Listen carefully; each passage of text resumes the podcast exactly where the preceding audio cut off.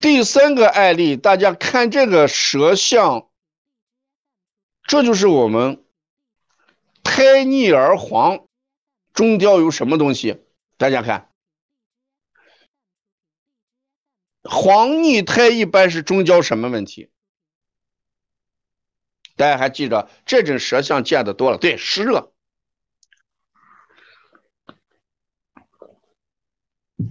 这就是一个典型的湿热。典型的一个湿热，大家看这个孩子，这个孩子这个舌是共舌，那共舌的孩子，你说他这个情绪好还是不好？像共舌的孩子，对，聚善堂，你看这个，对这个孩子还要加疏肝嘞，嗯，你不要看。所以这个共舌，舌穿舌穿了，它不光是湿热的问题，还有什么气滞的问题？大家比较一下，这个嘴唇跟舌头哪一个是紫，哪一个是红？你把这个舌跟舌跟那个嘴唇比较一下，哪一个是紫，哪一个是红？那，刚好这两个。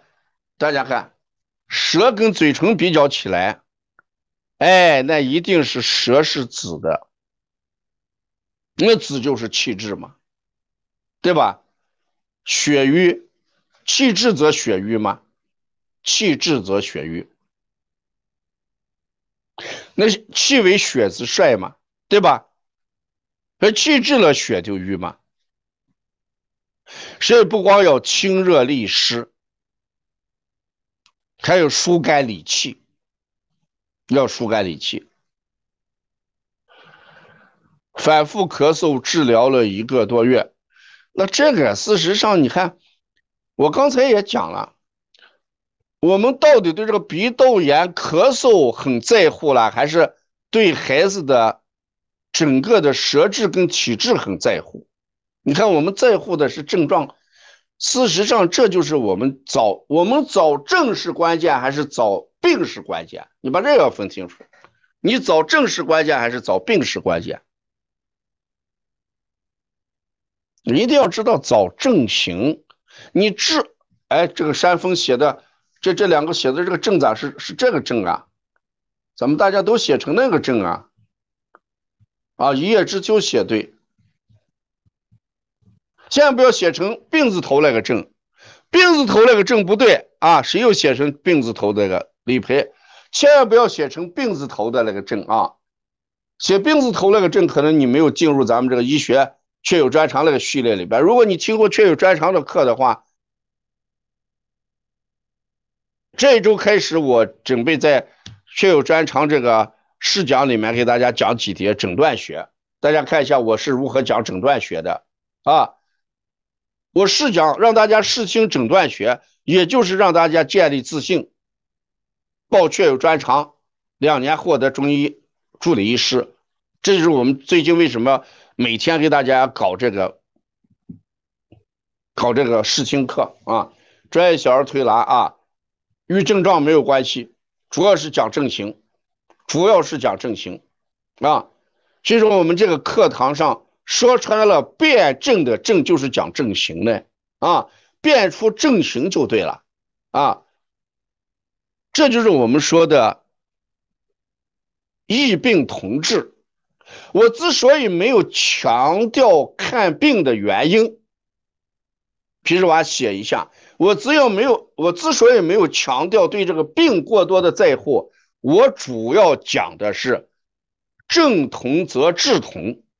也就是我给大家讲的异病同治，这个课堂主要讲的是异病同治，你记清楚，在我这个课堂上里面，如果要讲的话，一定是异病同治，就是辩证啊，讲辩证，辩证，辩证就是异病同治嘛，不管什么病，症同，异病同治的概念是什么？症同则治同，啊，哎，症同则治同。啊，你看我，如果你回忆一下我讲了这么多课程啊，今天我给办公室讲，我说第二个本子从九月五号开始的第二个本子已经用完了啊，今天都没地方写了，都在旁边写着。那明天下一周我们就讲第三个本子。所以咱们辩证论治关键讲的就是正形，正同则治同，对吧？所以说讲正是关键的。那这个孩子你把握一点啊，像这个孩子这个，你看这啊。对，咱们十五号到十七号，呃，我给大家讲这个